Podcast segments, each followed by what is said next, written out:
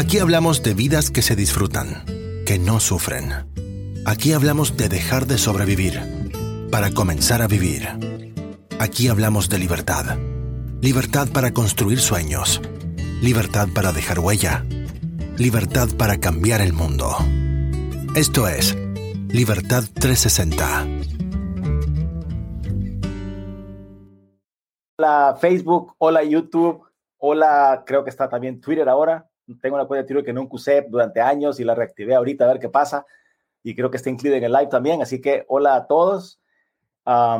esta es una, una nueva forma de, de expresarme, me parece a mí, que yo tengo de expresarme por lo menos. Y es que estoy tratando de reactivar unas cosas que yo llamaba antes reflexiones en voz alta. Reflexiones en voz alta es básicamente una de las ah, cosas que más disfruto yo, que lo hago a cada rato, a veces hasta solo. Em, y que mi esposa y mi familia cercana son las víctimas de estas reflexiones constantes, porque con ellos es que estoy hablando más que todo. Pero son cosas, son temas de la vida en general, que no tienen necesariamente ningún orden, ni ninguna autoridad, ni nada, solo son reflexiones, y que ahora decido hacer aquí porque están los canales disponibles y la pregunta es, ¿por qué no? Entonces, esta es la primera que hacemos, por lo tanto, estoy contando con, con hablar solo un rato, eh, lo cual está bien. Eh, lo hago de todas maneras, aún en el carro y en la ducha. Eh, pero la idea es que se convierta en un espacio repetido de todos los sábados a la misma hora para ir viendo qué sucede y, y, la idea sería estar comentando con ustedes sobre cosas que pasan. A mí me gustaría mucho la participación general eh, en cuanto a preguntas, en cuanto a participaciones, incluso si quieren saltarse y empezar a, hablar con, con, nosotros en la, en la, cámara, pues bienvenidos. Eh, es así de informal, es así de informal, la cosa es pasarlo bien, la cosa es tratar de estar un rato hablando sobre el tema este que nos apasiona, lo que quiera que sea ese. Y en esta ocasión, el tema es la, el por qué es tan difícil a veces decir que no estoy de acuerdo con algo, a pesar de no estarlo. ¿Por qué es tan complicado que hay un grupo de personas por ahí, sobre todo si las estimamos de alguna forma, y están diciendo algo que nosotros no estamos de acuerdo con eso? ¿Por qué no nos sale natural decir, yo no estoy de acuerdo, eh, o yo estoy parcialmente de acuerdo? Sino que usualmente sentimos esa necesidad, esa casi compulsividad a decir o nada, quedarnos callados, a pesar de que nuestro corazón sentimos algo distinto, o a, a hacerlo con mucho miedo, con mucho sudor, con mucho, no sé, con mucho paradigma de conflicto. Eh, este, este live de estos cuantos minutos que vamos a hablar aquí, la idea es ver algunas de las cosas que pasan alrededor de eso. Y voy a empezar con un cuento que yo sé que todo el mundo lo sabe, pero déjenme compartir el cuento solo por quitarme las ganas. Y es el cuento de los cuatro ciegos y un elefante. Y eran cuatro ciegos que no habían visto nunca en su vida un elefante y, y deciden buscar la forma de conocer a un elefante, no quedarse con las ganas. Y entonces alguien los lleva a conocer a un elefante por fin. Y ellos se van, ahí rodean el elefante, hacen lo suyo y regresan ya satisfechos porque conocieron el elefante. Y están sentados ahí hablando, y usted está diciendo, chuta, yo nunca pensé que el elefante fuera así como, como un tronco grueso, ¿verdad? Y, redondo. Dijo el que había tocado las patas. Y el par del estado otro y dijo, ay, este animal sí es bruto. Si fue a ver un elefante y a saber qué tocó, no te das cuenta que el elefante es como una sábana, como una alfombra, larga y plana. Dijo el que había tocado las orejas. Y entonces el otro dijeron, estos dos y andan rebotando por la vida. No sé qué fueron a hacer ustedes, pero obviamente el elefante es largo y, cilíndrico como una serpiente, dijo el que había tocado la trompa.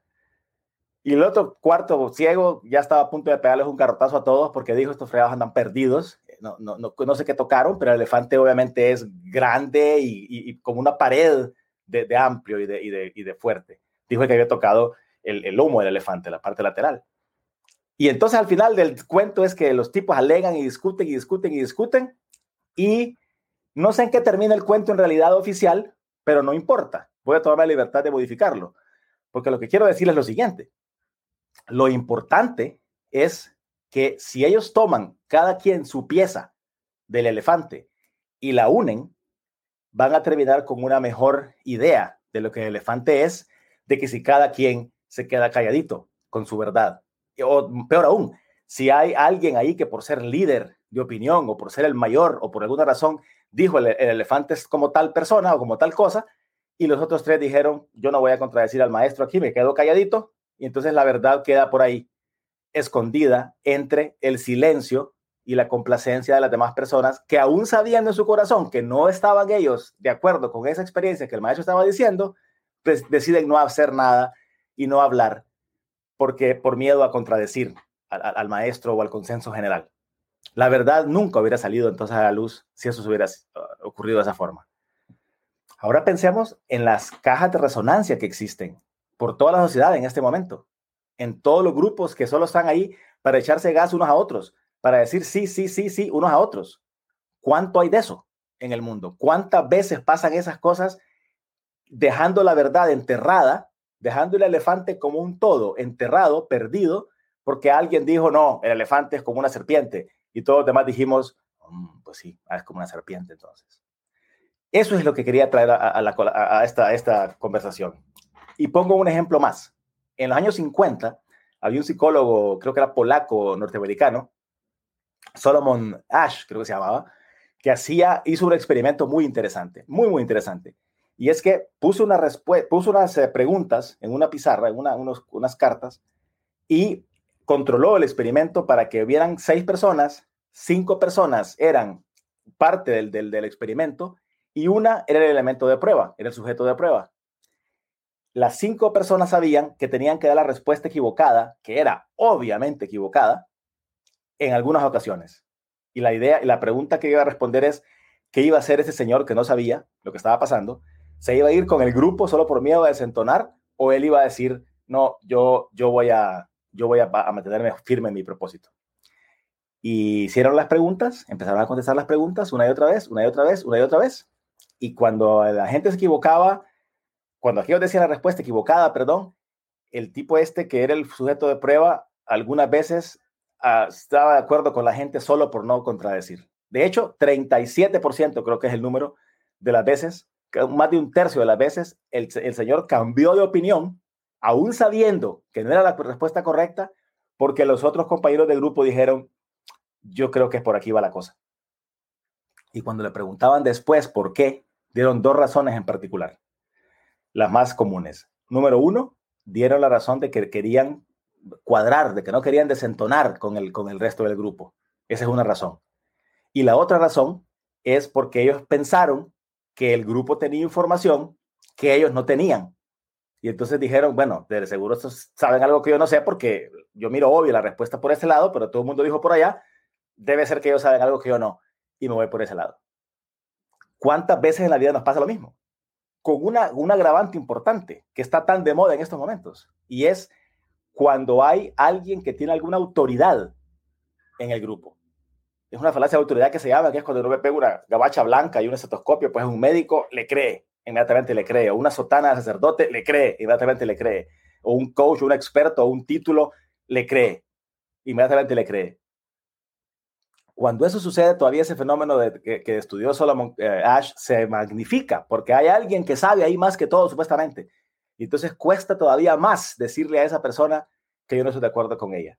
Y entonces más seguido se convierten esos grupos en cajas de resonancia que lo que llevan es, como dije, a esconder la verdad, a que nunca sepamos cómo es el elefante, porque nunca nos atrevimos a dar nuestro pedacito de elefante al todo, al mundo el, el,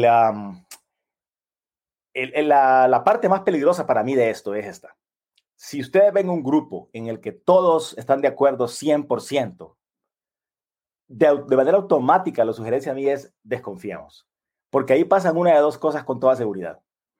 O bien, consistentemente las personas están quedando calladas, están en desacuerdo con algunas cosas y no lo dicen, o bien es una secta super nicho en el que todos están de acuerdo porque se escogieron solo las personas que están pensando exactamente igual y entonces realmente todos están de acuerdo con las cosas siempre. En ambas circunstancias, en ambas situaciones, yo tendría a desconfiar de que ese grupo puede llevarnos a algún lado cercano a la verdad, porque como dijimos antes, la verdad se va a componer de un montón de pedacitos, no de, de una sola cosa. Y entonces, la pregunta a responder es, ¿Qué pasa si yo estoy en un grupo y el grupo está constantemente de acuerdo y yo estoy constantemente viendo que no es por ahí la cosa? Bueno, pueden ser dos cosas. Una es cambiar de grupo. Esa es una opción. Pero si estamos buscando sectas y burbujas, pues vamos a andar siempre en nada. Eventualmente o casi siempre vamos a encontrar grupos con los que no coincidimos 100%. Y ojalá así sea, porque eso indica que estamos explorando, que estamos viendo cosas. Entonces lo que queda es tratar de expresar nuestro pedazo de verdad, tratar de aportar nuestro pedacito de, de perspectiva de una manera lo menos agresiva posible. Y ahí yo tengo dos sugerencias básicamente.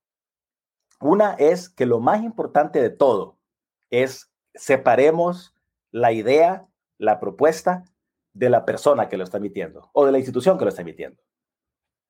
No creamos que porque viene de una institución que respetamos mucho es siempre cierta o correcta. No creamos que porque es una institución que no respetamos para nada o que despreciamos más bien es siempre incorrecta. No creamos que porque una persona no tiene la calificación en títulos o en educación o en experiencia es necesariamente equivocado que está.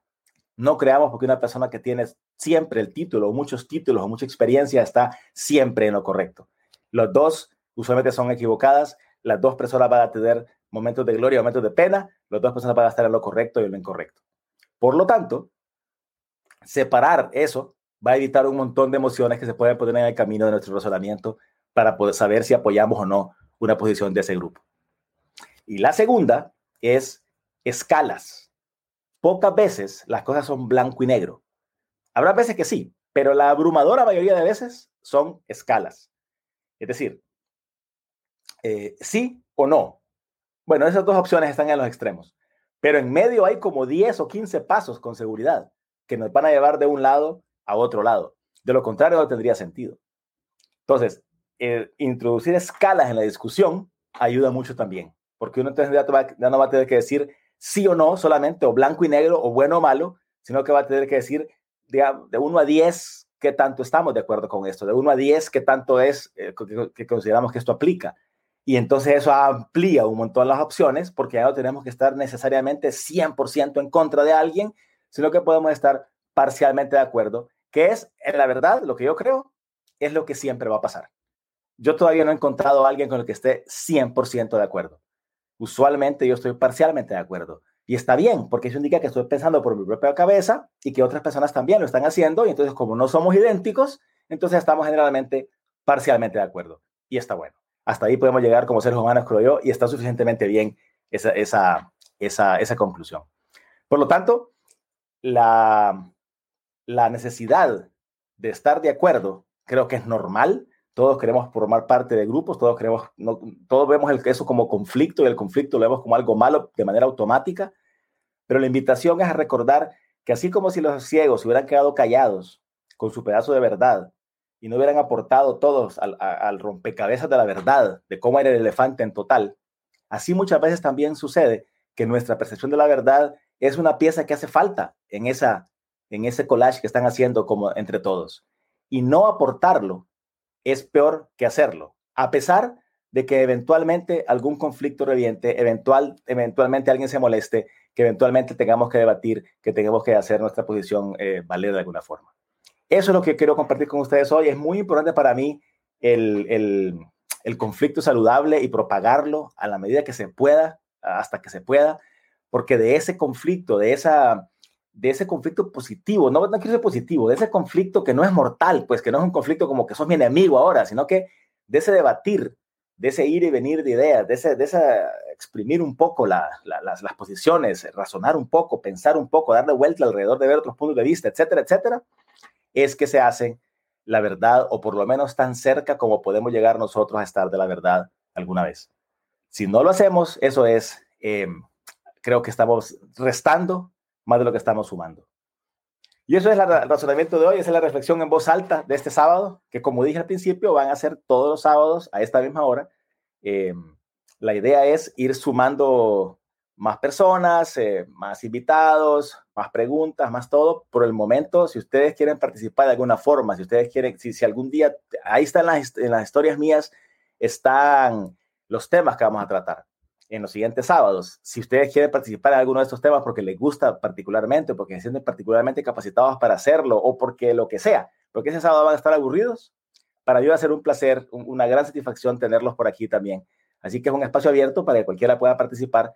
Y si no son de cámaras, si lo que prefieren hacerlo todo bajo la mesa, que está bien, entonces también mi correo electrónico o incluso los canales que están a disposición, un Twitter, un Instagram, un, Facebook, eh, manda su pregunta o su aporte. Yo prometo darle lectura aquí en, en, el siguiente sábado.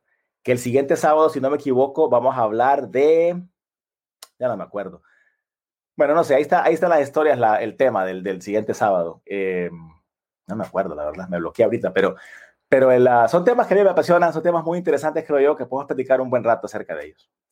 Por lo tanto, hasta ese sábado que viene, gracias a todos los que vieron el programa hoy y gracias a los que lo van a ver después eh, grabado. Ahí va a quedar colgado en todos lados. Si les gusta, como siempre, pues eh, eh, sigan nuestras páginas, comenten, compartan.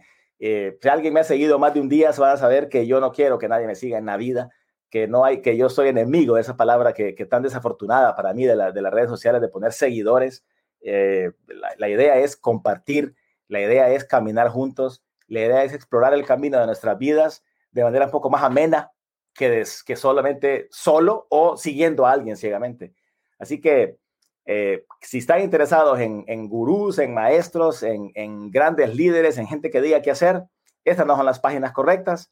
Pero si están interesados o aburridos de eso ya y están interesados en caminar el camino por su propia cuenta, de la mano de otro grupo de personas que piensa igual o parecido, en el sentido de que no quieren gurús que, que a quienes seguir, eh, creo que es el lugar correcto, porque esta comunidad se trata de eso exactamente, de buscadores que están caminando, que no lo saben todo ni cerca, que ni siquiera pretenden saber algo eh, y que se camina de manera alegre, se acepta el error, se acepta la diferencia, vamos a caminar juntos hasta donde nos dé el camino y después nos separamos amigos como siempre.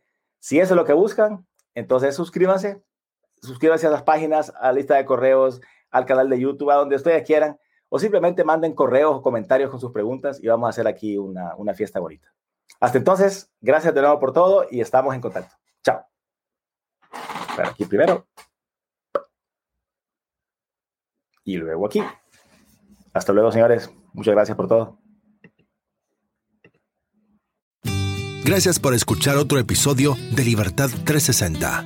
Para más información respecto a estos temas, visite nuestro cuartel general en henrypaz.info y revise el resto de nuestro contenido en videos, escritos, audios, cursos, libros y redes sociales. Hasta la próxima.